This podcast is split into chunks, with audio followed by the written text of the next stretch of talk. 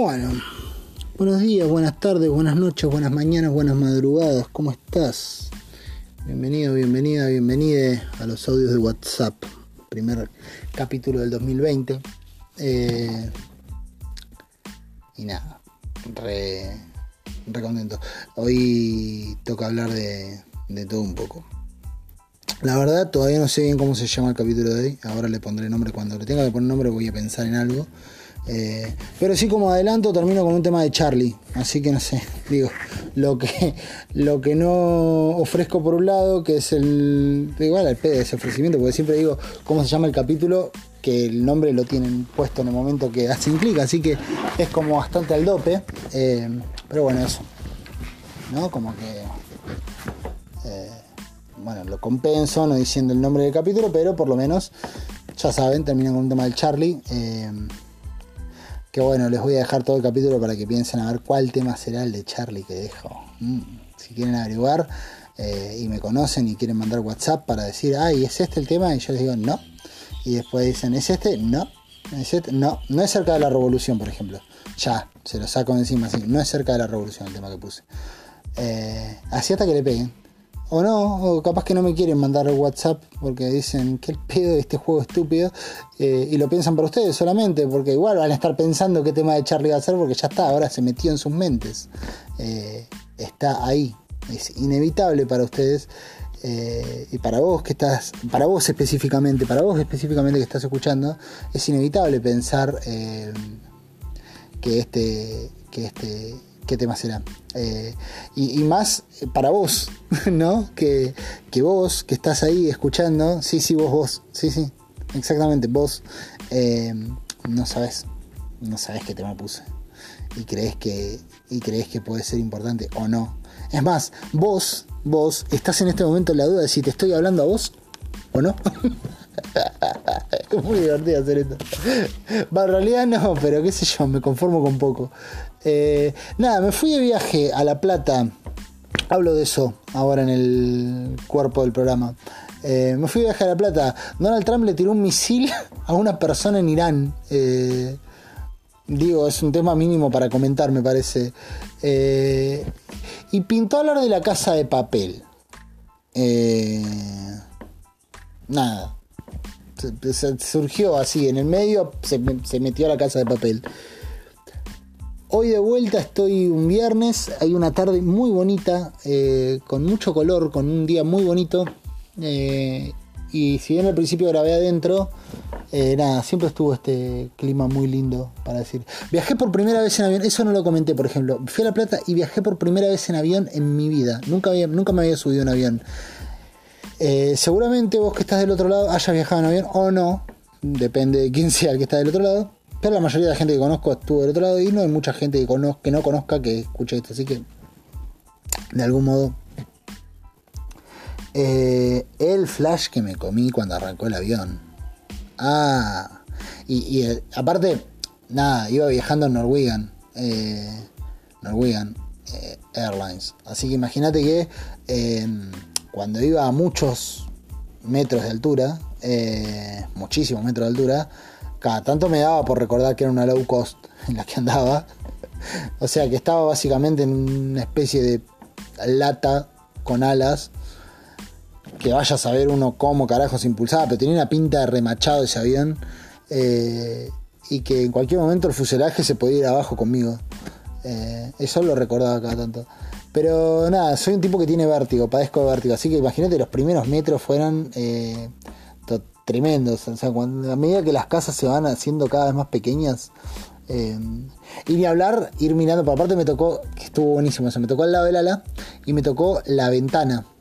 Eh, eh, podrían haber tocado los otros dos haciendo, me tocó la ventana, así que eso estuvo buenísimo también. y estuvo bueno ver el ala.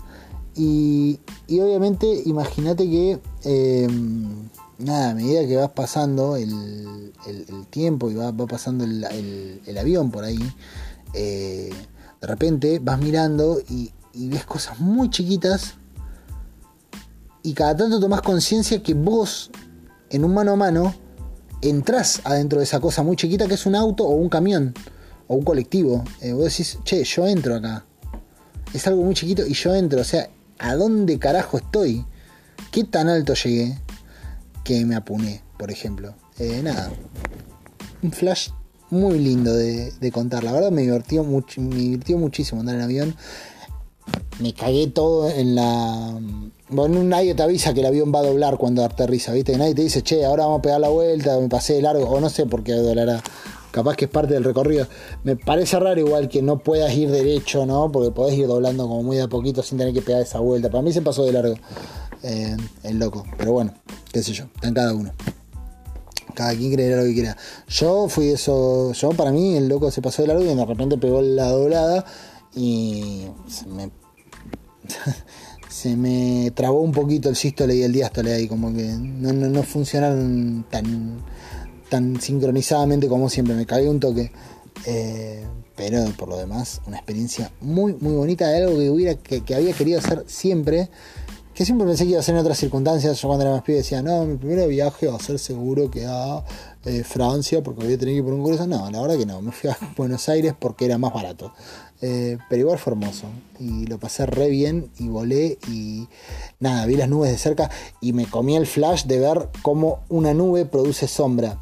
Porque quiero decir, una cosa es saber que la nube viene con la sombra y todo, pero otra cosa es ver la nube de arriba, un pedazo de algodón que va produciendo sombra. Eh, nada, precioso, precioso, precioso si nunca volaste en avión y dudás a veces, mira, no es mucho más caro que el colectivo, prácticamente está lo mismo. Es rapidísimo. Eh, onda, una hora y 25 y ya estaba en Buenos Aires. Eh, y yo vivo en Río Negro. Eh, y me tomé de Neuquén el avión, o sea, más de mil kilómetros en una hora y 25. Crucé tres provincias en ese tiempo. que me he bañado en más tiempo de lo que tardé. O sea, he estado bañándome más rato de lo que estuve en el aire. Así que nada, tremendo, tremendo, tremendo eh, y muy lindo. Y ahora los dejo con el capítulo en el que hablo de Donald Trump, comienzo de año, La Plata y la Casa de Papel. Un abracito.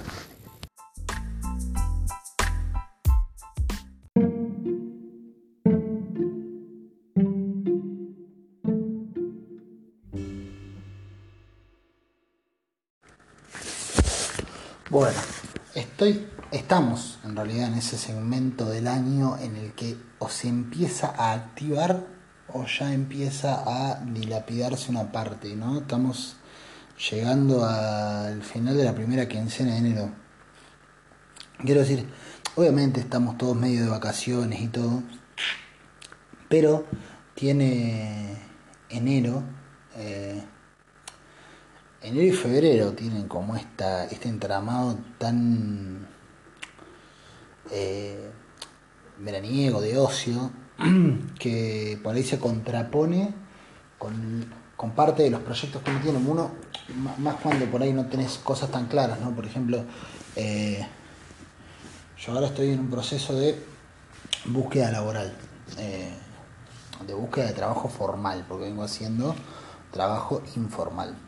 Eh, y obviamente eh, estos días son cruciales, porque es el momento fundamental para sacar ventaja, porque uno dice, listo, 10 de enero, ¿quién está buscando trabajo? Bueno, ahora en este momento de la, de la historia argentina mucha gente, pero es como un tiempo más de ocio. Entonces, este fenómeno, este momento, este segmento del año, que va desde el 1 de enero en realidad desde el 1 no, desde el 2, 3 de enero, para ser más exactos, 3 de enero, al 15, 20 de enero, es un momento muy importante para darle actividad y darle dinámica e impulso rápido al año.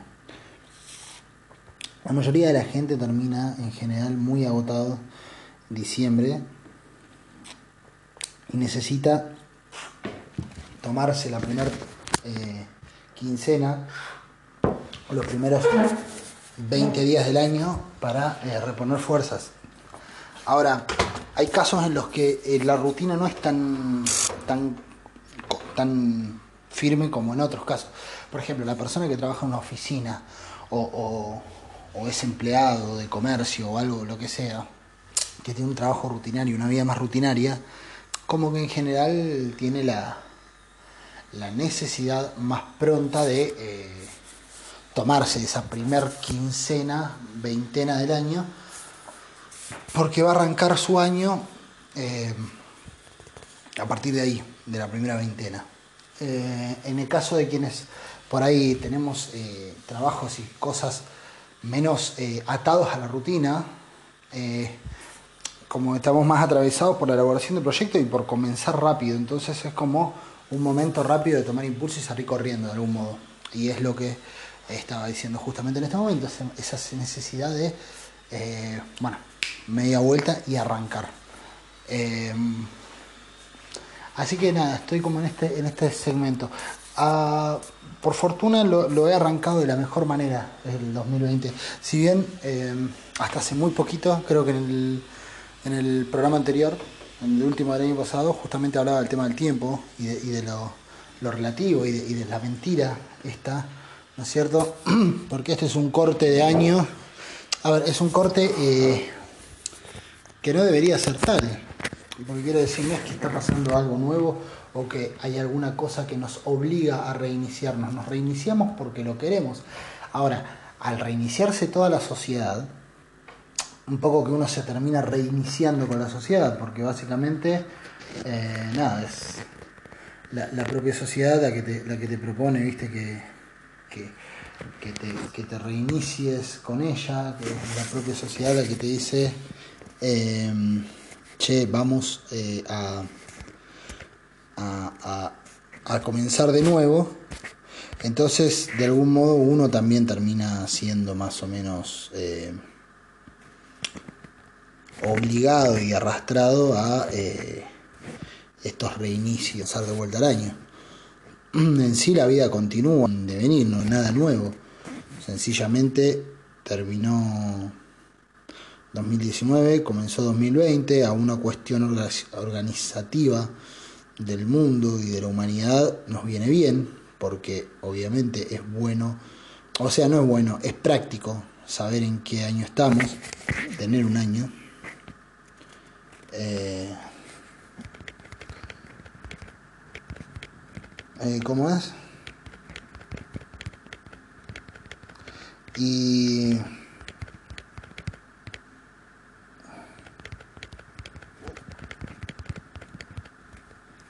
es práctico saber en qué estamos, pero a los fines reales de, nuestras vidas, eh, nada.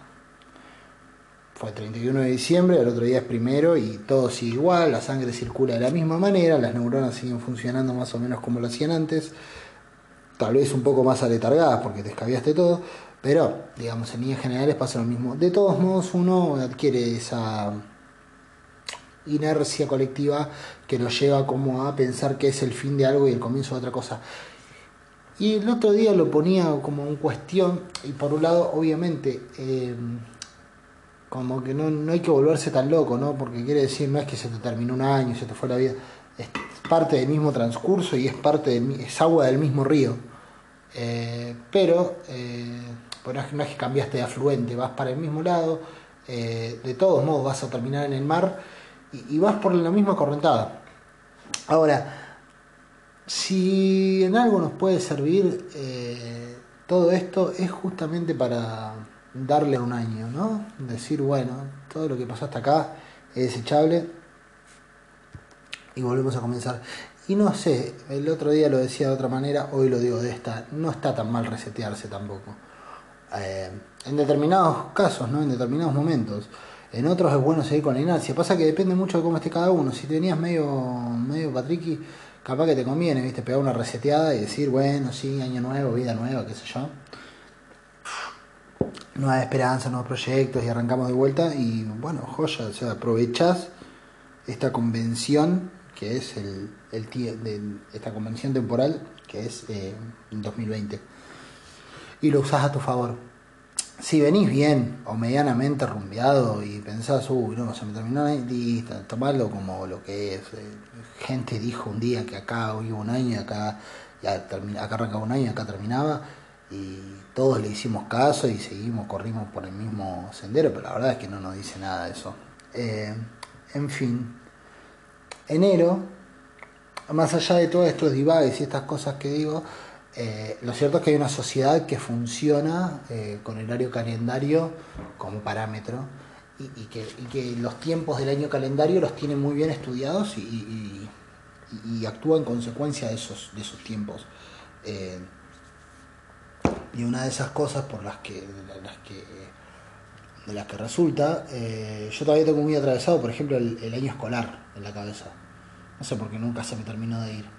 ¿No? Como que Será porque, claro, vos estudias, haces primaria, secundaria y después si haces universidad, te acostumbras mucho a eh, esto de eh, el año termina más o menos en diciembre, mediados, fines de diciembre, ya se empieza a terminar y eh, en febrero, marzo arranca de vuelta.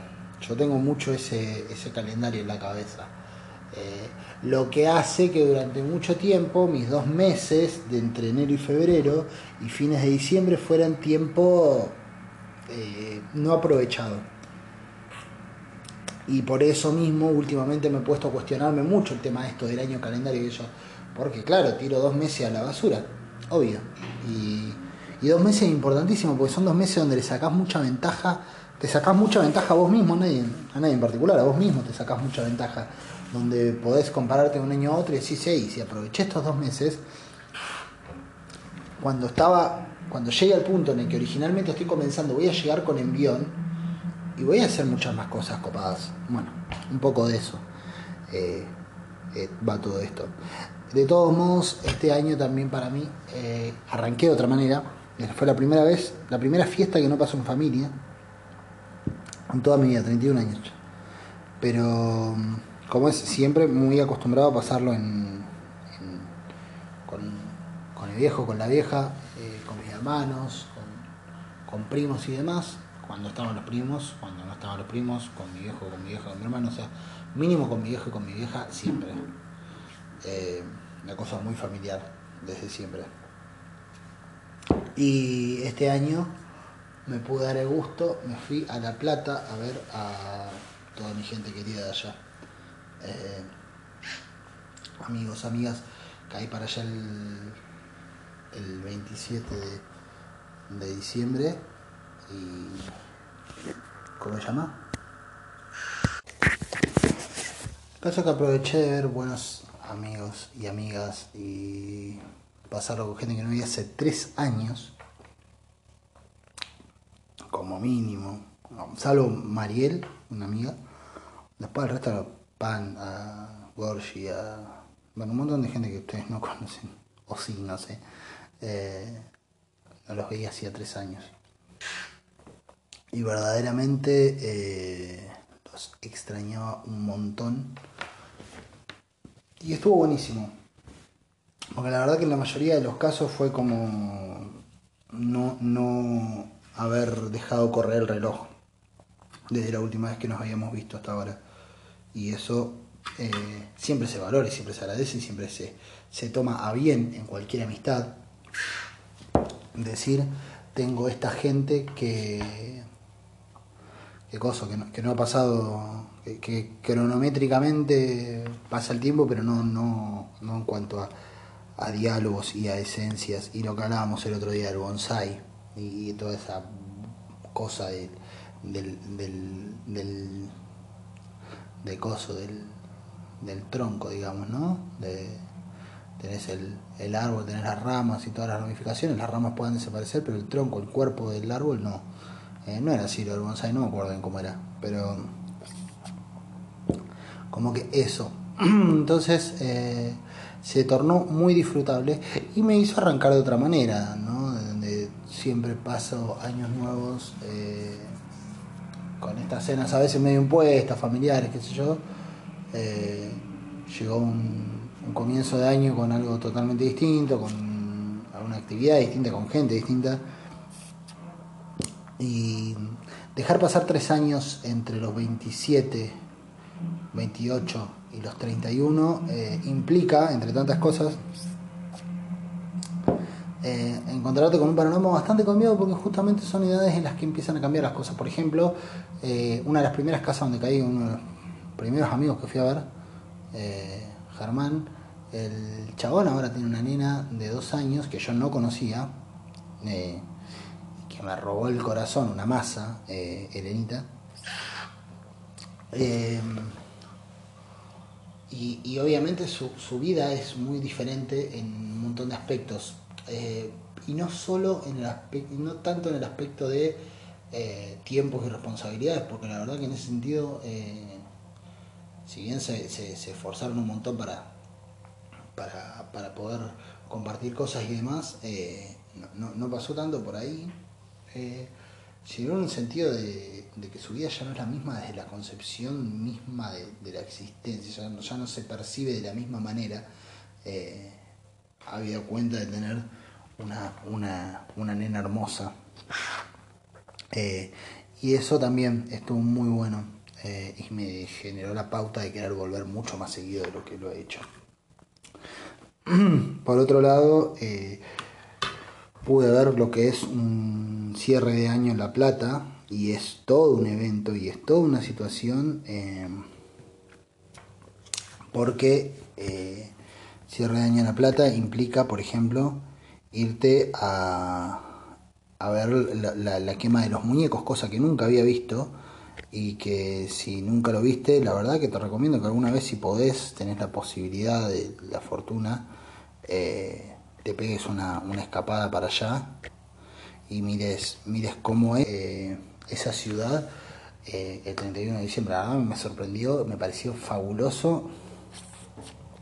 También es algo que quiero volver a repetir porque de repente una noche en un barrio, en algún punto de la ciudad, se habían armado un muñeco gigantesco, gigantesco, a dos, uno que era un barco pirata una especie de barco pirata gigante, y otro que era eh, un Batman con el pingüino, con el guasón, con Gatúbela, con, como creo que estaba Robin también, no me acuerdo, como con todos los personajes, y también eh, gigante. Después se prende fuego, tiran fuego artificial también. Eh, igual un espectáculo de la hostia de los fuegos artificiales. Si bien no estoy muy de acuerdo con el tema de tirar fuegos artificiales, una cuestión de, bueno, si ya descubrimos que le hace mal a la gente, pues antes no sabíamos, bueno, está bien, la ignorancia exime, pero no en el caso de la justicia, pero sí en mi caso, para mí la ignorancia un poco exime. Ahora, después de la ignorancia, el, mantener por la costumbre y por el gusto de que no, yo así siempre fui, qué sé yo, eso ya me parece boludez. En fin, igual un espectáculo tremendo de ver. ¿eh? Digo, a mí que no me afecta, eh, me pareció zarpado. Eh, después eh, entiendo que hay gente a la que le afecta muchísimo y animales a los que les afecta muchísimo y por ellos me parece que no se debiera hacer. Ah, bueno, estaba ahí, empezaron a tirar cohetes, tuvieron como 20 minutos, eh, tremendo. Y la cantidad de gente, yo pensaba que era algo como más barrial, más chico, y no, era algo gigante. Yo nunca lo había visto y me pareció tremendo, tremendo, tremendo. Un clima muy, muy copado, muy interesante. Y muy, muy, muy lindo de ver y todo. Así que nada, por ese lado también estuvo buenísimo. Eh, después aproveché de ver, obviamente, amigos eh, del, palo de la música que, también me, tuve una de, las mejores noches de todas las que estuve ahí. Fue la última que me quedé con, con pan y que es un amigo que está por estrenar un tema en estos días, así que seguramente lo esté posteando y capaz que diga algo la próxima, o, la semana que viene cierre con esa canción. Esta semana no, pero la semana que viene voy a cerrar con la canción, eh, con el nuevo estreno de este muchacho.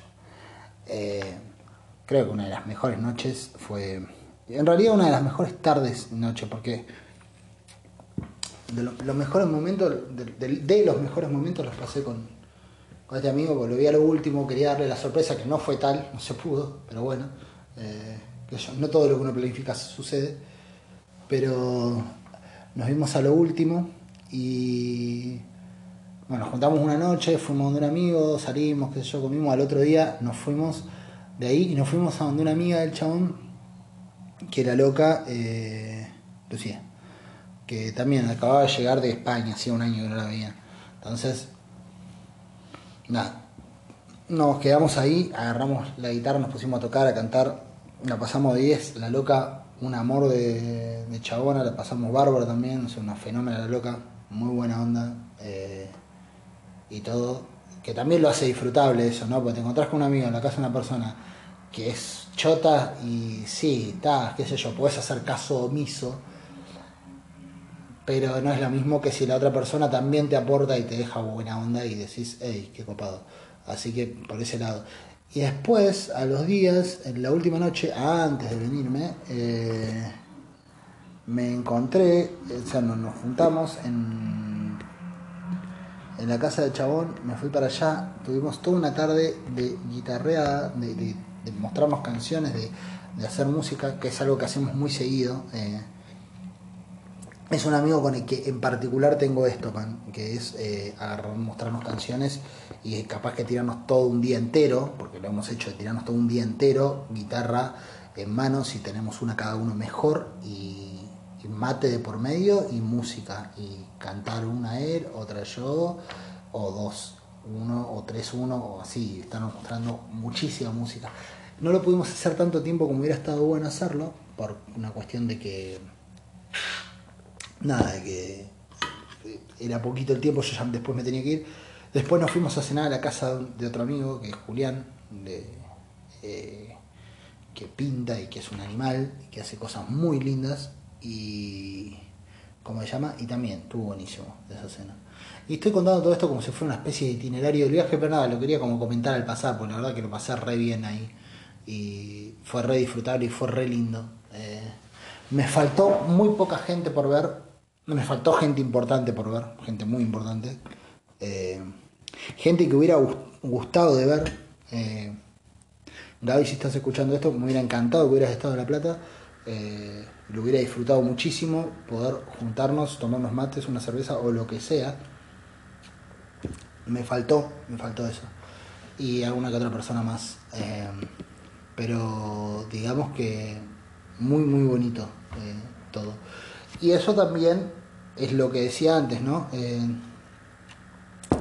Si bien, viste, no le doy tanta pelota eh, ya, o creo, quiero no darle tanta trascendencia al tema cronológico y todo, me parece que eso de los reinicios y los reseteos es más algo que nos han vendido que algo que sea así. Eh, nada, se dio esta oportunidad y esta vez sí me lo vendí a mí mismo como un reseteo de, de, de cerebro ¿no? y, de, y de vida y decir, eh, bueno, comenzamos otra vez. Y la verdad, me parece que hice re bien porque volví con un buen ánimo de la hostia, que estuvo excelente. Eh, me perdí algunas oportunidades, como haber ido a la cancha de Boca, me lo pedí medio por pelotudo. Eh, pero bueno, también me perdí una muy buena fiesta que podríamos haber tenido con, con, con el PAN, pero eh, nada, se, se atravesó otra, otro, otro compromiso y tuve que, no podía faltar porque ya sabían eh, alineado todos a juntarse eh, por, eh, en honor a mí, un montón de amigos, y era como, bueno, no puedo tampoco decir, no, muchachos, miren, me, me, duele la panza, no voy porque. Eh, sorullo. Sorullo, qué palabra que tenemos un montón. Así que bueno, eso. Por el lado de La Plata, eso, un viaje re, re bonito que espero poder hacer nuevamente. Espero poder hacer podcast con la gente la próxima vez que vaya, cosa que no hice esta vez. Quería hacer alguno que otro con algunos de los chicos, pero nada, no, no distribuí tan bien como había pensado los tiempos. Me había armado todo una distribuir los tiempos, ¿no? Eh, porque claro, hay gente para ver allá, no, no es que están, eh, digamos, todo, es todo, todo, hay, hay mucha gente para ver en, La Plata, para, en mi caso. Tengo gran parte de mis amistades, la gran mayoría, la gran, gran mayoría de mis amistades están allá. Eh, hay muchas amistades que mantengo hasta el día de hoy, a pesar de la distancia. Me he dado cuenta que soy bueno para mantener amistades a pesar de la distancia. Eh, así que, ¿cómo es? El asunto es que, ¿por qué aparece el loco de la casa de papel acá en mi Instagram? ¿Qué dice? Me está vendiendo, Movistar me está vendiendo. Qué loco, ¿no? El chabón hace el papel del antisistema y después lo ponen como cara de Movistar. el que compra por ese loco el Movistar, como que no le dio mucha pelota a la, trama de la serie, ¿no? Eh, Algo fracasó ahí. O, la serie con el chabón, o Movistar, o alguien, alguien falló. O el loco no hizo una interpretación muy fila. La, línea de la casa de papel, eh, para mí es bastante cuestionable las motivaciones y, el discurso con el que hace las cosas los locos. No, no sé si se ha puesto mucho en cuestión esto en general. Pero es como que no, somos revolucionarios y somos la resistencia. No sé si viste la casa de papel vos que estás del otro lado.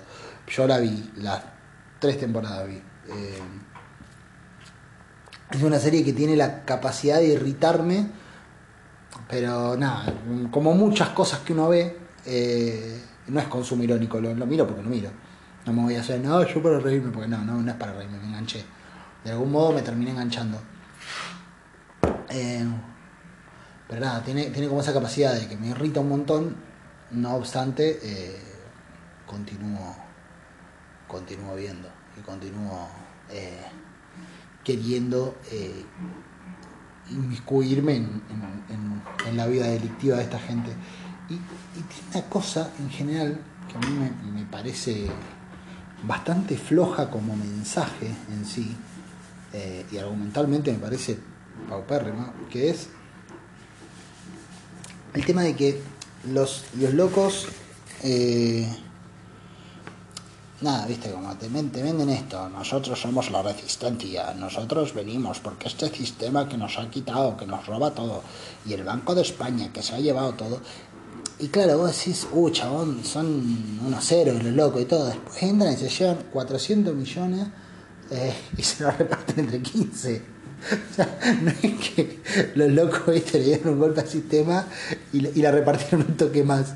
De hecho, en la tercera temporada, como que hacen una de esas, ¿viste? Como que en un momento tiran plata y, como que el único que está de acuerdo con tirar plata es el profesor, que es el, el que en definitiva eh, tiene todo este discurso, ¿no? Y tira una cosa así como que es como nosotros hicimos este golpe porque somos la resistencia y porque todo, y no le hemos dado un peso al pueblo y se dio cuenta como los cinco años el chavo, ¿viste? Como que en esos cinco años no había hecho nada de ruido y se acordó de su parte ideológica cuando le hizo falta. Entonces me causa mucha gracia en ese sentido. Me parece que está re floja de papeles hablando desde el punto de vista eh, argumental de, de la de la lógica con la que hace las cosas esta gente. Me parece que está re floja de papeles. Después ni hablar que tiene cosas irritantes como que los chabones se, se meten un año a planificar un robo y, y, a los cinco minutos están haciendo las cosas mal de caprichoso. Es como, dale loco, no hay otra gente en España para elegir. Porque te quiere elegir. Para cómo no son todos españoles, o sea que el loco tenía acceso a elegir gente de otros países. ¿Por qué tenía que elegir gente que que fuera tan caprichosa. Eh, son como re mediocres en ese sentido todo. Fue como, dale, boludo. No, no, es que ya me quiero ir, pero boludo, estás hace dos horas acá. Me te agarró claustrofobia, no lo pensaste antes de, de, acceder a este plan, de, acceder a participar de este plan. Nada, muy, muy, muy chota la casa de papel en ese sentido. Tiene falla por todos lados, para mí. Eh, y tiene personajes de lo más odiables. Eh, y después tiene cosas que la verdad que sí me parecieron chotas. Sí, por alguna razón pintó Casa de Papel hoy. Eh, no vengo con mucho argumento igual. Después quiero tal vez comentar alguna cosita, pero no mucha más. El tema de... Eh, tiene una cosa que me pareció muy odiosa y muy chota, y muy, pero muy bajo aparte, que es cuando hay una parte de la, de la serie donde la chabona, ¿cómo se llama la morocha esta? No es Tokio. Naruto, Naruto iba a decir. Nairobi. Cuando esa loca, eh, en un momento, no sé qué mierda pasa, que se le revelan al que estaba al mando ahí adentro, entonces la llama el profesor y les dice, eh, ¿qué onda que se revelaron? Para todo esto había habido antes un diálogo tiradísimo de los pelos, eh, prendido con agarrado con cinta scotch eh, que, que, qué cosa, que, el, el, loco este, el malo, ¿cómo se llama?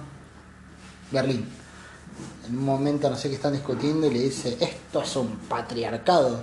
Y la chabona esta, eh, Naruto no, Nairobi, le dice, ¿y qué es un patriarcado? Que, yo- que le pregunte eso, dale, boludo. Es muy jodido encontrar una persona que más o menos no tenga una vaga noción de lo que es un patriarcado como para cortar un diálogo en el que el chabón prácticamente le está diciendo movete para acá porque te cago tiro y vos cortás y para, para, para, ya sé que me vas a disparar y todo, pero antes que nada, sacame, evacúame esta duda, ¿qué es un patriarcado? Y el chabón le explica, viste, que se hacía lo que quería él. Entonces después en un momento se le amotinan en la serie y llama por teléfono al profesor para controlar cómo van las cosas y la chabona saca el teléfono y levanta y dice, empieza el matriarcado, que lo pusieron en todas las propagandas que hicieron de la casa de papel, incluso las que hacían para vender eh, walkie-talkies eh, de la casa de papel. Y no sé, los chabones sacaban una propaganda para vender billutería y le ponían esa frase. Y ahora dice, wow, mirá, qué loco, ¿no? Porque tiene todo un contenido. Cuando yo me acuerdo cuando lo vi dije, wow, mirá, se ve que, que les pintó por ese lado. A ver qué, qué tienen para ofrecer. Y es ese momento nada más, o sea, dice empieza el matriarcado, después sigue todo como antes, a los dos capítulos vuelve el chabón al poder porque la loca demostraba que era un inútil, eh, termina llorando frente a los rehenes, o sea, re, patético el, patri- el matriarcado que proponen, como que no es eso un matriarcado, Eh, me imagino, ¿no? Que si querés dar la imagen deberías hacer algo más contundente, ¿no? Hacer que tu, tu, tu, tu, tu, tu- ¿cómo decirlo? Tu, precursora, tu, tu promotora del feminismo termine llorando frente a los rehenes, es como, dale, boludo. Me querés decir que, que empieza el matriarcado y después la pones a llorar frente a los rehenes, como que. Nada, lo hiciste para vender y la verdad me parece re choto eso de la serie, porque lo hicieron para vender y, y mucha gente lo compró, eso es lo peor, porque veías por todos lados gente, y gente que va a decir, loco, podrías estar discutiendo un poco que esto es una mierda, o sea, que no deberían agarrar estas cosas para vender, porque no es que estoy en contra de la frase, estoy en contra del concepto con el que la hacen. Está buenísimo, yo cuando lo vi dije, wow, mirá a ver qué, qué proponen para, para ver. Eh, y a los y a los dos capítulos el chabón estaba llorando frente a los rehenes y volvía el, el malo como, ah, jaja, sí, sigo siendo el más capo y nos reolvidamos de todo lo otro, aparte sin sentido, porque no es que tenía una razón de ser. Le quisieron volver a dar contenido en la tercera temporada y de vuelta fue bastante flojo como se lo dieron. Eh, como de siempre muy como que no tiene una discusión muy dada, ¿viste? Como que ellos saben que bueno, las mujeres quieren ser libres, listo, pongámoslo en la serie. Más o menos así me figuro que es la mesa de discusiones de los chabones, como, che, la- bueno, todo en gallego, ¿no? Pero, che, parece que a, a las minas no les cabe ni una. Bueno, dale, entonces a- escribile esto, mirá, empieza, listo, ya está. Sigamos otra cosa, cacho, dale. Eh, y punto, ¿no? No tiene mucha más vuelta que eso se le cae mucho la careta a la serie, en ese sentido. Y a mí me parece re choto que si no sabes, no tenés una discusión dada, la quieras meter eh, sin saberlo. Es como que yo me quiera poner a hablar de la cultura boliviana sin tener la más puta idea y así todo de arriba, ¿no? Entonces digo, no, porque ser boliviano es estar en contacto con la naturaleza. Porque a mí me parece, porque me pintó, porque un día vi un boliviano en contacto con la naturaleza, entonces digo, bueno, deben ser todos iguales y, voy y hago mi serie y la baso en eso y digo, mirá qué inclusivo que soy, como respeto a la cultura boliviana. No respetás un carajo, no tenés ni idea, no te preocupaste por averiguar y te largaste a hablar porque sí. Y esas cosas a mí me parecen, no son una falta de respeto, sino eh, una posición muy chota frente a la vida. Pero más choto me parece, eh, porque digo, eso está hecho por productores chotos eh, que, no tienen el más mínimo interés de, superarse en nada y que quieren largar una cosa para vender. Y yo digo, hasta ahí, bueno, qué sé yo, está. Ahora, quien lo consume y lo reivindica, también en algún punto decís, bueno, qué sé yo, es la discusión que tenés, es hasta, como dice una amiga, hasta donde te dio el pinet, eh, está bien, qué sé yo, es lo que sos y es lo que ofreces y es lo que tenés para dar, dalo, ofrecelo, sé eso, eh, bien, empieza matriarcado, festejalo, qué sé yo. Es tu visión, es como ves vos el, mundo. Qué sé yo. Ahora, la persona que viene dando todo un debate, ¿viste? Y que viene diciendo, no, porque tal cosa, y que debate, y que debate, y que debate, y que se forma, y después ve eso, e igual lo aplaude, esa es la que yo digo, no que me haga ruido en sí, porque tampoco tiene por qué hacerme ruido, ¿quién carajo soy yo para que las cosas me hagan ruido? No. Eh, pero esa es la persona que yo digo, eh, no que no te compren tan fácil, boludo. O boluda, con una frase, con una frase ya estás aplaudiendo por una frase. Eh, porque ahora en este caso lo del matriarcado siempre, siempre queda muy a mano, porque hoy en día, viste, como que todo el mundo se quiere colgar del feminismo para vender. Eh, en todos lados. Eh, el otro día veíamos esto también con un amigo, esto decía, veíamos un cartel, dice, ahora te venden como mujeres empoderadas, eh, entonces agarran y en el lugar donde antes, o sea, y, mujeres haciendo películas que, que, en realidad no, es, que hay una mujer empoderada, sino que cambiar un personaje por una mujer. O sea, hace, hasta hace dos meses el director estaba pensando en contratar a Bruce Willis y ahora contrata a Scarlett Johansson porque vende más. En, que digo, no está mal que Scarlett Johansson y Uma Thurman sean super agentes y todo, pero como que con eso están dando un mensaje y hay que relativizar un poco qué tanto te esforzaste en dar tu mensaje. Eh, y muchas veces no se esfuerzan un carajo, muchas veces meten una frase aislada y le ponen un moño y hey, mensaje. Eh, y pretenden que uno aplauda. Y muchas veces aplaudimos. Y eso es lo que me hace, eh, no sé si ruido, pero me quedo pensando y digo, qué fáciles que somos los consumidores y las consumidoras y todas las personas de atraer, porque claro, tenemos tanta sede que nuestras demandas sean escuchadas a veces, que con que digan, sí, ya te vi, ya te vi, muy bonito, eh, nos quedamos contentos. Y wow, es una facilidad tremenda eso. Hay un facilismo muy grande ahí en el medio, en el diome. Eh, el caso es que, nada, esto, ¿no? Del matriarcado. Hoy en día el feminismo eh, está muy preocupados por, por, venderlo de algún modo. Eh, ¿Por qué cosa? Porque se ve que, claro, en realidad ha calado por todos lados. Ha habido un laburo muy grande de, de determinados grupos para poder a pulmón y con fuerza y con debate y poniéndole todo el hombro y todo el lomo encima, eh, poder instalar un tema y, nunca falta los buitres que vienen y dicen, eh, esto es comerciable. Eh, y efectivamente lo tratan de ese modo. Y obviamente cualquier tema en boga es así. lo que no le quita Después está la gente que dice, no, puede ser que está de moda. Sí, a ver, la mayoría de los temas que consumimos están de moda.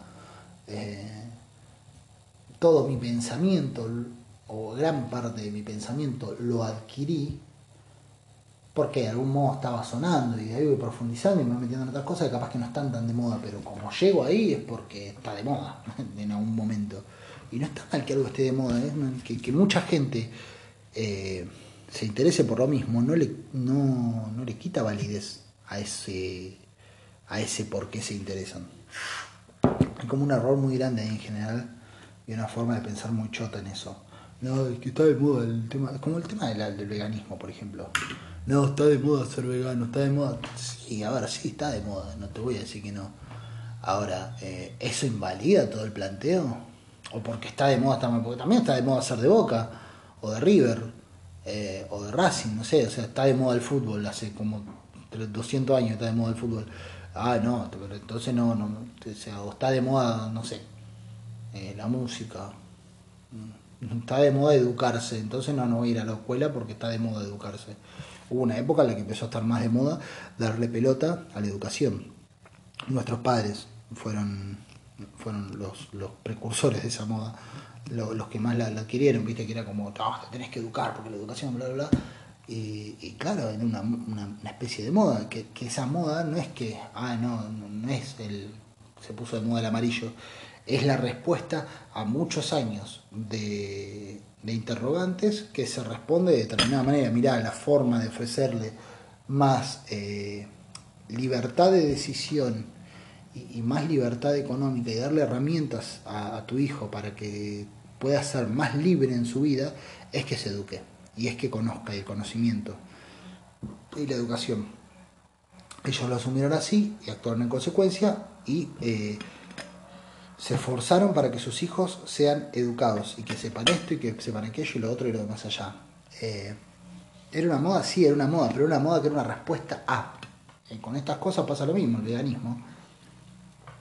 Es una moda, sí, pero es una respuesta a muchas, interrogantes que ocurrieron antes, como eh, que venimos de hace no tantas generaciones una adicción a la comida chatarra y una glorificación del McDonald's y de la Coca-Cola y de todas esas cosas eh, tremenda.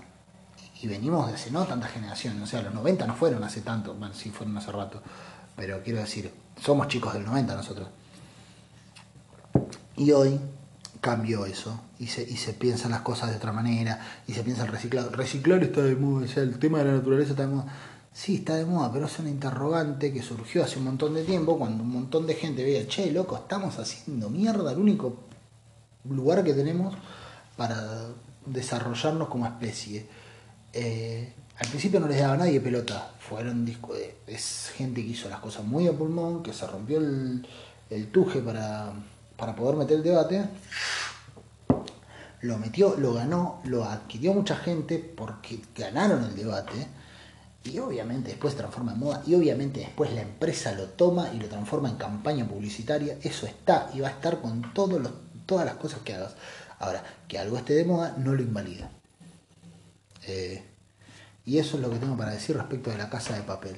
Y eso es todo lo que tengo para decir respecto de la guerra, dijo Forrest Y, todo, y, todo, y, y empieza a aplaudir el chaval, dice, eso es lo mejor que escuché. Y no había escuchado nada. Es buena esa película, Forrest. Va, no sé si es buena, a mí me gusta. Me hace reír mucho Forrest Gump. Eh, me causa mucha gracia cuando el chaval dice ¿Quieres que hable sobre la guerra? Sí, sí, sobre la guerra de Vietnam. Sobre la maldita guerra de Vietnam, sale el presentador como que tenía la necesidad de decir la fucking guerra de Vietnam. Lo, dice, lo decía todo el tiempo. Es muy graciosa esa parte. Seguramente si hubieran visto la película se hubieran reído más que como se los conté yo, que lo conté como el ojete. Pero bueno, qué sé yo lo que tenía para ofrecer en este momento. Así, eso con Coso. Mientras tanto, eh, a Donald Trump se le ocurrió eh, bombardear Irán. Desconozco del todo cuáles fueron los motivos que esgrimió para tener una... Igual viste que nunca se gasta mucho, que dicen, no... Eh, creo que dijo algo así como que iba a ser un peligro para el mundo siendo bombardeada. lo cual me causa gracia desde el, desde el vacío argumental eh, no, me debería causar gracia. Y en, realidad, no, realmente no me causa gracia la situación, me, me, indigna bastante. Pero si tiene una como, dale, boludo, sos el presidente de Estados Unidos. No tenés un grupo, o sea, como que invierten todo en arma ellos, ¿viste? Toda la que tienen la ponen en balas. Como que después les importa tres huevos cómo explican. ¿Viste? Ellos disparan, después vemos qué decimos. Y no gastan un mango en asesores de, prensa que le digan, che, mirá, eh, fíjate de decir esto, que está quedando re flojo. Eh, porque, posta que el presidente de Estados Unidos, presidente de Estados Unidos, la máxima potencia de hace un montón de tiempo, de la Segunda Guerra Mundial para acá, la máxima potencia eh, económica con fluctuaciones, ahora por ahí en disputa, pero son como son los capanga del mundo, hace un montón. Eh, y que ese chabón, ese chabón, diga, che, no, pasa que yo le pegué porque si no le pegaba el loco iba a ser un peligro para todos. Y pretenda que todos digamos, sí, no, menos mal, boludo, que le pegaste. menos mal que tiraste ese misil, chabón, porque si no, no sé qué hubiéramos hecho. O sea, como que pretenden que la reacción nuestra sea esa, ¿viste? Eh, como, menos mal, menos mal, Don. No está bien, está. Vos, vos seguís tu instinto, vos, sabes. Como que quieren que le digamos algo así. Ante cero explicación, porque que vos me digas, no, eran un peligro para todo el mundo si no tiraba la bomba o el, o misil, es como, bueno, ¿y qué peligro había? Pues, yo también te puedo decir, ahora mismo puedo ir puedo pegarle al vecino y decirle al de la otra cuadra, decirle, mirá, si yo no le pegaba, este hace un quilombo bárbaro. Y luego me dice, ¿por qué? ¿Qué iba a hacer? Ah, no sabe. Es re peligroso. El padre de él era re jodido. Y luego, ¿pero qué iba a hacer? No sé. Es un sorete este. Por eso le pegué. Yo, yo hice bien en pegarlo. Entonces como, dale. Eh, de todos modos, me llama la atención. Eh, en realidad no me llama nada la atención, eso lo trato. No, no me llama la atención. Hace un montón que vienen amagando con esto y bueno, finalmente cumplieron. Un día eh, se pusieron a, a bardearse misilísticamente. Eh, y ¿Cómo es? Y la verdad es que mm, en ese sentido no me llama la atención. Lo que me de algún modo llama la atención un poco es el hecho de que el chabón viene, tira, una bomba y, o un misil y se... No sé si Donald Trump o quien carajo haya dado la orden, no sé, no, estoy tan seguro de que sea Donald Trump el que decide hacer las cosas. Eh, por momentos parece que sí, ¿viste? Porque parece lo suficientemente eh, estúpida la decisión como para ser tomada por un tipo que no tiene tantas luces. Eh, pero de algún modo me llama la atención pensar esto, ¿no? Por ejemplo, digo, ponerle que se junte el mundo islámico ahora y diga, hey, ya se están pasando el pato ganso, podría ser momento de que nos hagamos respetar, eh, nada, vamos a cagar los tiros. Y, que se junte el mundo islámico, aparte, eh, nada, como que están trascendidos por, por una, por algo mucho más más grande que,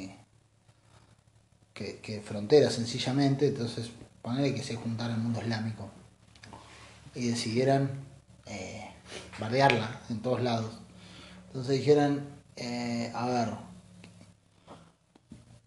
en Alemania vamos a hacer volar un McDonald's a la mierda. ¿Por qué? Porque Merkel eh, decidió mancar a Trump en esta. Entonces hacen volar un McDonald's a la mierda en Alemania. Cosas que, no solamente le duele a los yankees, sino que le duele a todos los cómplices. Que en definitiva no es que le duelen a los yankees, porque uno dice, bueno, también, viste, eh, es decisión de poca gente y el que cobra siempre es alguien que no tenía nada que ver con nada.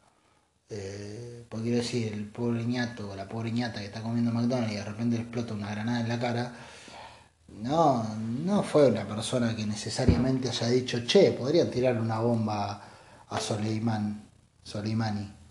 Eh, una persona que estaba en su casa un día se desayunó que hicieron mierda a un militar iraní y siguió su vida, capaz que le dio más pelota, capaz que le dio menos, capaz que estaba más a favor o más en contra, pero en definitiva, eh, nada, nadie le preguntó qué pensaba hacer al respecto. Entonces siempre la termina ligando algo. Y es un poco lo que tiene esto. Eh, quiero decir, relativamente estuvieron de algún modo más o menos razonables los iraníes por hablar mal y pronto, en el sentido de que atacaron una base militar, no, que fueron y tiraron una bomba en un, no sé, en un subterráneo, viste, con gente yendo a laburar y ni yendo a la escuela. Se portaron de algún modo por decirlo mal y pronto y de la peor manera que encontré. No, no, no es que pienso exactamente así. Ahora, ahora yo digo, ¿no? ¿Hasta cuándo le puede durar a Estados Unidos el apoyo de Alemania, el apoyo de, bueno, de Israel ad eternum, por siempre le va a durar, pero el apoyo de, no sé, de qué sé yo, otro país grande ahí de, Europa, de Francia, pero Francia me parece que no lo está bancando mucho. Porque quiero decir, todos son países que tienen sus propios quilombos. Eh, salvo los alemanes que tienen la casa más ordenada que Mirta Legrand. Que yo, no sé por qué, pero yo imagino la casa de Mirta Legrand debe ser una casa muy ordenada. eh, con algún que otro gato, mucho rosa, no sé por qué me imagino medio como la oficina de la mala de Harry Potter, la que era directora en un momento, que tenía todo rosadito y fotos de cuadros de gatos. Qué espanto, eh, qué espanto esa, personificación. En fin, eh, yo me imagino una casa muy ordenada la de Mirta. Bueno, lo- los alemanes tienen el país más ordenado que la casa de Mirta. Y de que la casa que yo me imagino que es de Mirta. Eh, acaba que llegás y Mirta tiene, no sé, la, bombacha tirada por ahí, viste, atrás y tenés que andar corriendo remeras para sentarte en la silla, repasadores sucios, uno no sabe, viste, cara vemos, corazones no sabemos. Eh, pero bueno, y, y así todo tienen sus problemas, o sea, chabones están haciendo cargo de toda la Unión Europea y se les está yendo a Inglaterra la mierda, como que no sé si tampoco están en posición de decir, hey, Donald, armate una guerra por ahí, que estoy aburrido. Eh, no, no creo que diga eso Angela Merkel. Eh, y, y digo, ¿hasta cuánto le puede durar el apoyo? Que porque le pintó hacerse el guapo, eh, digan todos, sí, sí, sí, sí, sí, vamos, vamos, vamos a cagar a paro a los iraníes. Ni hablar si a todo esto, a los rusos y a los chinos les pintara en algún momento decir, hey, con mi amigo el iraní no, hey, somos amigos. Vos sabés, yo las cantidades de veces que salí con este, yo soy muy amigo de, él, de toda la familia, yo salía con la prima. eh, porque son medio así, ¿viste? Los chinos, los rusos de repente son amigos de toda la vida. eh, y, y que les pintara esa, ponele. Y todo ese quilombo, porque un día el chabón llegó de ver mi pobre angelito y dijo, hey, yo salgo la 2 de mi pobre angelito, ¿cómo no voy a tener derecho a bombardear un país en Oriente? Eh, aprieta, aprieta, aprieta, esta la pago yo. Y, y listo. Eh, también nos hace ver, no, me hace pensar, ¿no? Lo a merced que estamos de voluntades de gente que no tiene grandes méritos para estar en el lugar donde está. Quiero decir, eh, ¿cómo se llama? Ni, ni Donald Trump, ni Angela Merkel, ni ninguna, o sea, no tienen grandes eh, pergaminos más para estar ahí. Estamos muy a merced de sus voluntades. Es decir, a este tipo un día le pintó tirar un misil eh, contra una persona. Contra una persona, o sea, ni siquiera atacó una base. No se le ocurrió atacar ni siquiera un jardín de niños. Que, que ya eso sería un espanto y sería hasta más horroroso que esto. eh, porque sería más horroroso, pero por lo menos sería un edificio. No, el chabón se lo tiró a una persona. Está bien, se la debe haber puesto un edificio, no sé dónde corno estaba el loco este. Pero quiero decir, eh, le tiró un misil a una persona. Eh, no mandó un grupo comando, no mandó un dron con una metralleta, no, le tiró un misil. Un misil. Andás a ver cómo carajo lo velaron. A cajón cerrado, me imagino. Pero. ¿Cómo se llama? El loco, imagínate, ¿no es cierto? Estamos a merced de una persona que le pintó eso. Y yo no sé si no puedo enojarlo de algún modo. O sea, anda a saber si algo de lo que digo en algún momento de mi vida eh, llega a sus oídos y se enoja, ¿no? Y dice, ey, ey, ey, ey, a mí la casa de papel me pareció excelente. Es el grado de conciencia que necesitamos. Eh, lo suficiente como para que la gente esté tranquila, no demasiado como para que la gente eh, se impaciente. Así que no guardéis la casa de papel. Pluk, botón, dedo, misil, Patagonia, Río Negro, Alto Valle, General Roca, Blum. Chao, Edu. Eh, y ni la veo venir, obviamente. No creo que haya tenido mucho poder de reacción este Soleimani. Eh, más bien nulo. Eh, así que imagínate, ¿no? O sea, estamos a merced de ese grado de, de inestabilidad. Porque es un grado de inestabilidad en algún punto. Eh, está bien, insisto, no sé qué tanto, tanta injerencia tiene Donald Trump en estas cosas. Eh, y tampoco me voy a hacer politólogo ni nada por el estilo. Sé que la, la, la, pudrió al pedo. Va, la pudrió al pedo. La pudrió mal, digamos. E hizo algo tremendo. Bueno, más allá de todo lo que estoy hablando tan suelto de cuerpo, eh, nada, es tremendo que, que hagan, que, que, que, que te los gendarmes para reprimir de peinas y boludo, falta. Mauricio, hey, tranqui, ya no vamos. Eh, ¿Para qué? ¿Para qué así, viste? Eh, es como cuando ves eh, militares o policías a veces que maltratan nenes o abuelos. Vos decís, loco, dale, boludo. No hace falta meterle ese miedo a la gente, tratarla así, ¿no? O sea, son coterráneos tuyos, aunque sea por habitar el mismo planeta, podría respirar un toque, boludo somos la misma especie en extinción, lo querés es como ver koalas meando koalas muertos más o menos. Eh, dale, están los dos hasta las... No se tratan un poco más eh, koalamente, o en este caso humanamente. Bueno, eh, nada, con todo eso en la cabeza, digo yo, estamos a merced de estos psicópatas de mierda. Y no nos queda otra que sonreír y decirle, hey, qué rica tu hamburguesa, Ronald McDonald. Em, bravo, ¿no? El mundo en el que vivimos, una ganga, una verdadera ganga nuestro mundo. Eh, así lo, así lo, lo, tenemos, así se mantiene. Eh, pero bueno, eso. Un tipo tiene tanto poder. Insisto, no sé qué tanto poder tendrá Donald Trump para realizar este tipo de cosas. No sé si dependerá de él o si otras personas eh, tomarán ese tipo de decisiones. Eh, yo creo que debe haber mucha gente en la escala cuyos nombres algunos conoceremos, otros no tenemos ni idea, que le dicen, hey Donald, eh, nada, bardeala con los árabes. Pero yo lo que me imagino, ¿no? Es que como que le deben decir algo así como, che, eh, hay que bardearla con los árabes. Y el loco, como que entiende bardearla y entiende comer a los bifes al toque.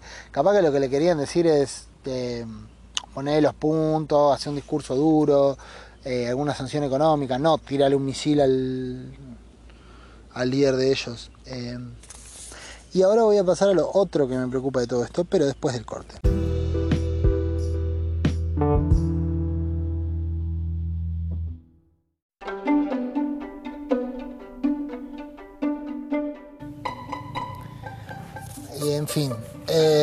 Lo otro que en general me preocupa un toque de todas estas cosas es, eh, porque quiero decir, al, en paralelo a, este tipo de gente y estas cosas, y de, pensamiento que uno lo escucha dice, y sí, es bastante lógico estar en contra de que un chabón o que un grupo de personas, eh, porque le pinta, bombardee eh, un sea, le, le un misil a un ser humano, a uno solo, por jodido que sea, le clavas un misilazo. Eh, y bueno, juntás los pedazos después y ves qué onda, si, si era o no. Porque también un poco es así. Eh, si no era, bueno. Me acuerdo que una vuelta también había pasado con. No, no, no sé si fue una noticia tan difundida, pero había un campesino iraquí que lo vieron parecido a Bin Laden y le, le mandaron un teledirigido desde la concha del pato eh, hasta la puerta de. O sea, estaba el loco, no sé, arando la tierra. O hará parado para tomar agua y de repente vio que se acercaba un misil. Le volaron a carajo y pidieron disculpas, obviamente. No sé si le habrán resarcido a la familia. No es el caso, o sea, es el tema de. Tan sorullo puede ser que, que porque después está lo que dice, no, bueno, pero si esperan hasta ahí se esconde. Bueno, pero que se esconda, hermano, no, no vas a cagarle un misilazo a un nieto cualquiera que está tranquilo por la vida, porque o sea, te das cuenta, es una, no, no, llega, no dejan un punto de vulnerabilidad eh, tremendo, porque vos estás tranquilo en tu casa caminando y en cualquier momento te pueden haber confundido con algún boludo, porque tampoco viste que le hacía eh, mucha tecnología, mucha tecnología, pero le pifian para mierda dos por tres. Eh, entonces, porque los que trabajan son personas como vos y yo, que tuvieron una preparación, pero tampoco es, o sea, no tienen un tercer ojo. No es que tienen un chip de infalibilidad. Eh, más bien todo lo contrario, son de lo más falibles. Y, uno, como un boludo, eh, está como, no, qué capo los. No, son refalibles los chabones. Y, y esa gente, en cualquier momento me pueden ver a mí parecido a un terrorista islámico y me mandan un misil desde no sé, desde Estocolmo, porque tienen base en todos lados encima de esto. Y viene de acá y yo estoy tranquilo grabando esto y de repente veo que algo se acerca y digo, che, está cada vez más grande ese avión. Y viene derecho hacia mí y listo. Y lo último que, se escucha es una explosión. Y no sé si se mandará esto, por lo menos me gustaría dejar registro de mi muerte si es así. Eh, y ahora encima estoy afuera, eh, estoy a merced de cualquier cosa, o sea, cualquier puedo morir en este instante y, es un grado de fragilidad y de vulnerabilidad tremendo. Eh, nada, viste, cuando estaba Bin Laden, en cualquier momento uno decía, en cualquier momento te pueden decir, che, Bin Laden se está escondiendo en el sur argentino y es ese chabón de ahí, pero no se parece, créeme que es ese, si es una operación de la cara y boom, a la mierda yo. Y que a veces esos errores no son también para sacarse encima gente que N. X. No sé, porque sí. Porque, no sé, porque compartió algo que, viste, es bastante complejo. Eh, te llega al punto. Aparte, vos ten en cuenta que hay un. Se dice más o menos que hay como siete personas iguales a vos en el mundo. Que tienen más o menos tu misma cara, tus mismos rasgos. Es decir, cuando apareció Bin Laden había siete personas que, cuando se enteraron lo del campesino, que ya se, creo que se lo han enterado, cuando se enteraron lo del campesino iraquí, eh, lo del granjero iraquí, eh, yo calculo que, no sé, no sé qué harían, se habrán tenido de rubio, tampoco, o sea, ¿qué, habrán hecho? Eh, salís, no salían de la casa, que no, lo, que no aparecía ninguna fotografía, a ver si estos pelotudos de vuelta se, equivocan. Y, me, clavan un misil a mí, ahí, mientras estoy en el call center laburando como un sorete.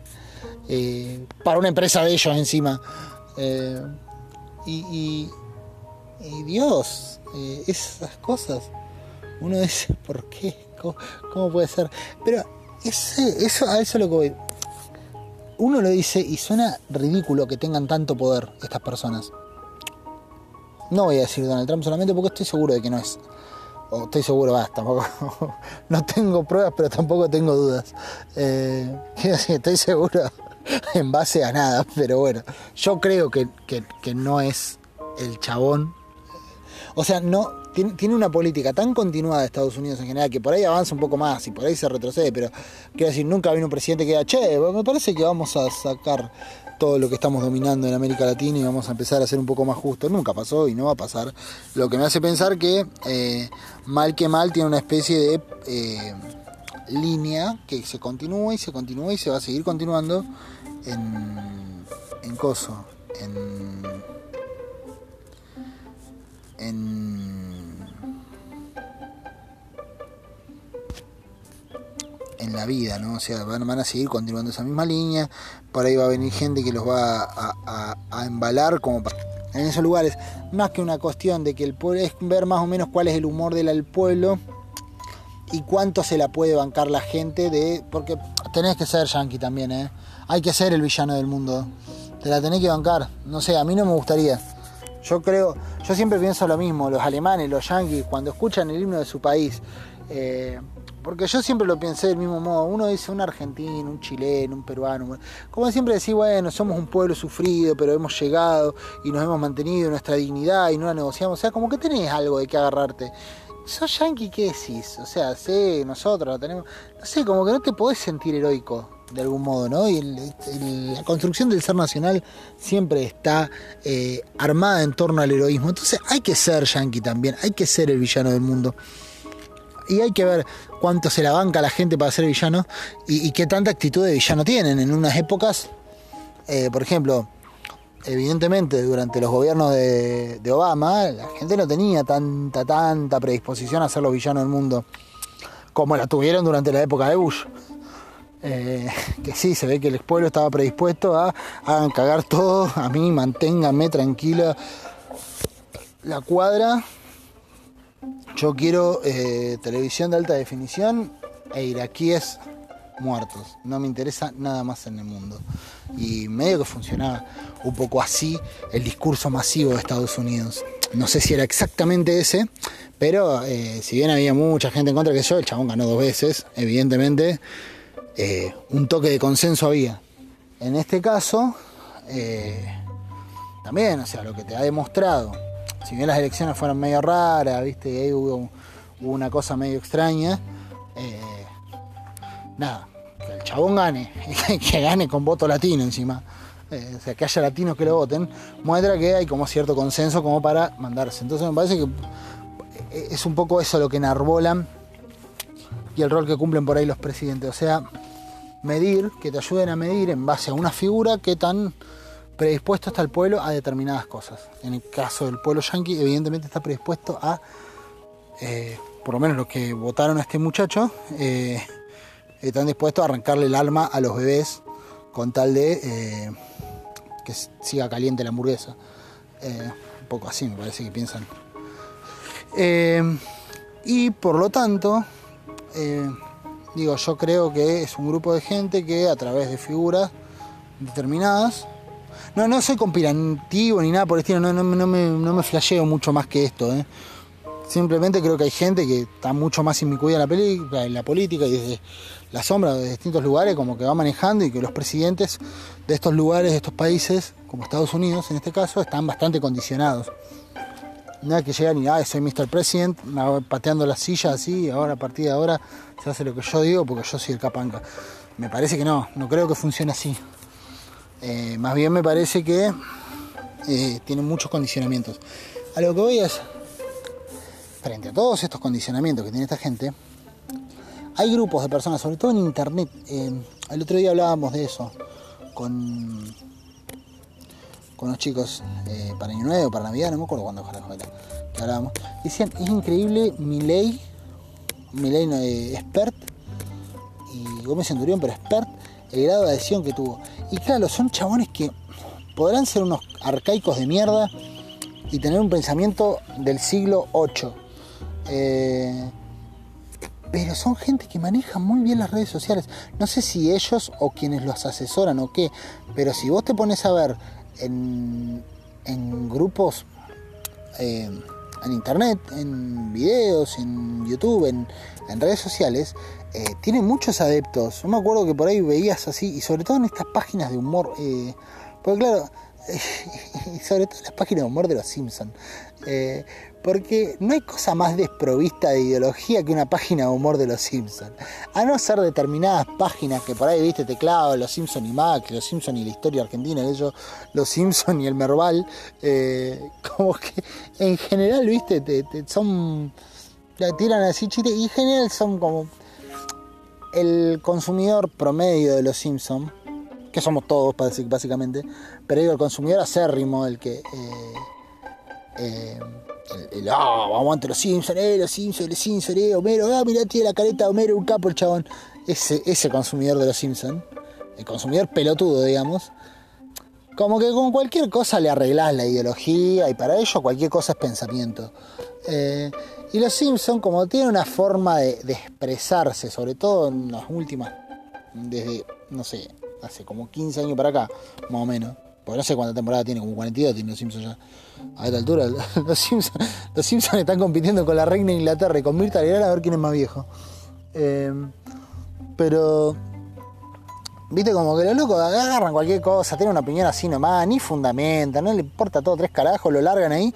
Y hay un grupo muy grande de consumidores, y acá en Argentina hay un grupo más grande todavía, de gente que lo toma como que, eh, lo dice los Simpsons, unos capos, Mero es un capo, chabón, y el chabón te tira la posta. Y entonces lo, lo agarran, lo consumen, y, y sí, para ellos es así. Eh, Andá a discutírselo. Andá a sacárselo. El, aparte de los Simpsons son formadores de pensamiento básico y de pensamiento eh, que no resiste mucho análisis. Porque no es una serie para ser muy analizada tampoco los Simpsons. No quiero ser choto con todas esas personas que siguen amando a los Simpsons. Yo a mí la verdad que hasta la temporada 10, 12, ponele, me gustaron, pero ya a esta altura van por la 43. Eh, lleva más tiempo siendo malos que buenos los Simpsons. Dejémonos de joder, ya a esta altura es una serie mala por mucho amor que le tenga a los capítulos, yo me recagué de risa con los Simpsons. Soy un amante, me ponen los capítulos viejos, me sé los diálogos de memoria, todo lo que vos quieras. Ahora, lleva más tiempo siendo mala que buena la serie. Así que ya a esta altura es una serie mala. Lo lamento.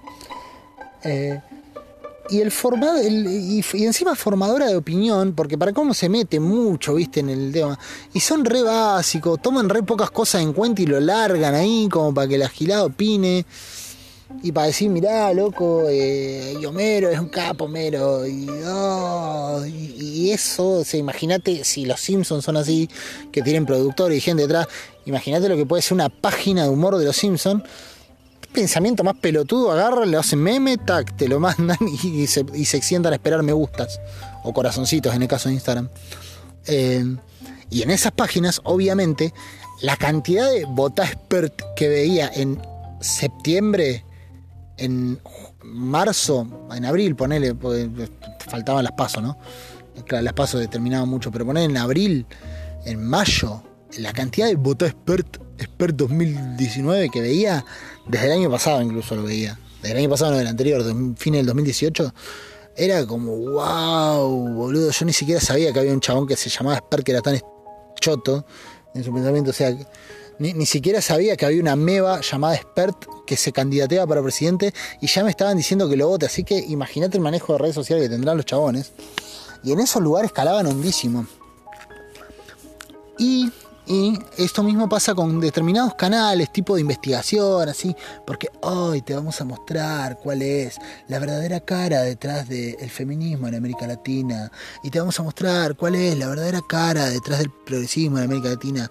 Y esos pobres que quieren tener derechos, te vamos a mostrar que en realidad vienen de una secta llamada los bla bla bla y todo eso, ¿viste? Entonces, claro, ¿viste? El, pobre boliviano, ese boliviano que no quiere que le pisen más la verdura, eh, en realidad es un agente encubierto y todo así.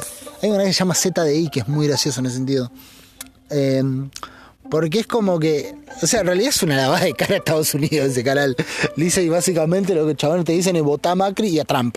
Eh, y, esos ese canal me acuerdo que le vi varias veces, aparte un par de veces me lo tomé en serio porque están bien hechas esas cosas. A ver, no son boludo para laburar. No es que te dicen, eh, los Anunnaki vinieron a gobernar a todo. La arman bien.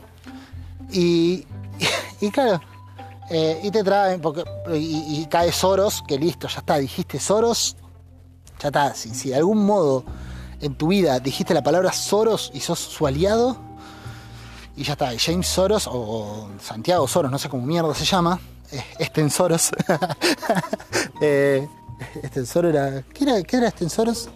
Bueno, no importa. Eh, nada, viste, ya está, sos el, el el nuevo del nuevo orden mundial. el nuevo orden mundial, el nuevo orden mundial, hijo de Dios mío. ¿Cómo te forro? El caso es que, eh, nada, viste, este tipo de gente eh, vive metiéndole, viste, este picante así de. No, porque en realidad Trump viene, eh, en realidad la, el, el nuevo orden mundial quiere muerto a Donald Trump, porque él eh, pelea contra el falso progresismo y las ideas de pseudogen, bla, bla, bla. O sea, todo, todo lo, que, lo que sea libertad eh, es malo. Entonces, eh, obviamente está financiado por este ñato, por Soros. entonces, nada. Trump es la voz de eso, entonces está re bien que el chabón le tire un misil a quien se le cante, porque Trump está en contra de Soros, en teoría. Medio que te lo venden así.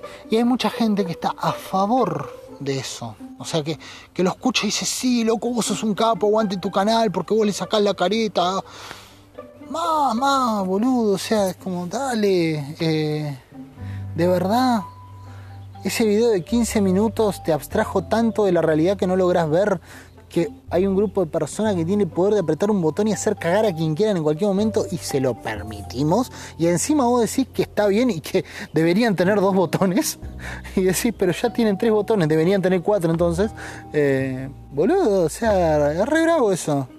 Es re bravo. Eh, es re bravo. Y no es para menospreciar, eh, no es para tomarlos a las chacotas y cagarnos de risa solamente, me parece. Porque quiero decir, a ver, sí, son graciosos, son ridículos y todo, pero son una bocha y son cada vez más y están en un submundo que determinados individuos no pisamos. Eh, tienen como, o sea, de repente un día nos desayunamos que Spert era el 2% o el 3% de la Argentina, que es un montón para un chabón que no lo conocía ni el loro ni la vieja lo conocía, que hasta hacía dos semanas antes de que se postulara le decíamos experto. Y, y, de repente el chabón tiene un grado de representatividad muy grande para, para para, para la, construcción política que tuvo, que fue ínfima. Eh, quiero decir, yo, milité durante años por gente que alcanzó un grado de reconocimiento muy relativo. Y este chabón en re poco tiempo se instaló, anduvo, qué sé yo, y todo va a ser un discurso muy pensado y todo para cierta gente. Y quiero decir, es un montón de gente esa. Y sobre todo hay mucho pibe. Insisto, los pibes eh, se meten en internet y ven todo como si fuera verídico. Son todos casos reales en internet, en YouTube. Y los pibes se meten y ven eso y compran. Y, uno dice, eh, sí, pendejo boludo, sí, pues ese pendejo son cada vez más los que votan. No nos extrañen cinco años más estar gobernados por no sé, Yudica sea nuestro próximo presidente. Es jodido. En fin, eh, ya me voy. Voy a dejar la canción. Que disfruten y que se rían mucho y que pasen un lindo año. Yo paso un muy lindo año nuevo. Eh, que tengas muy linda semana. Y bueno, ya arranca la segunda temporada de los audios de WhatsApp. Eh, nada, te dejo con la canción.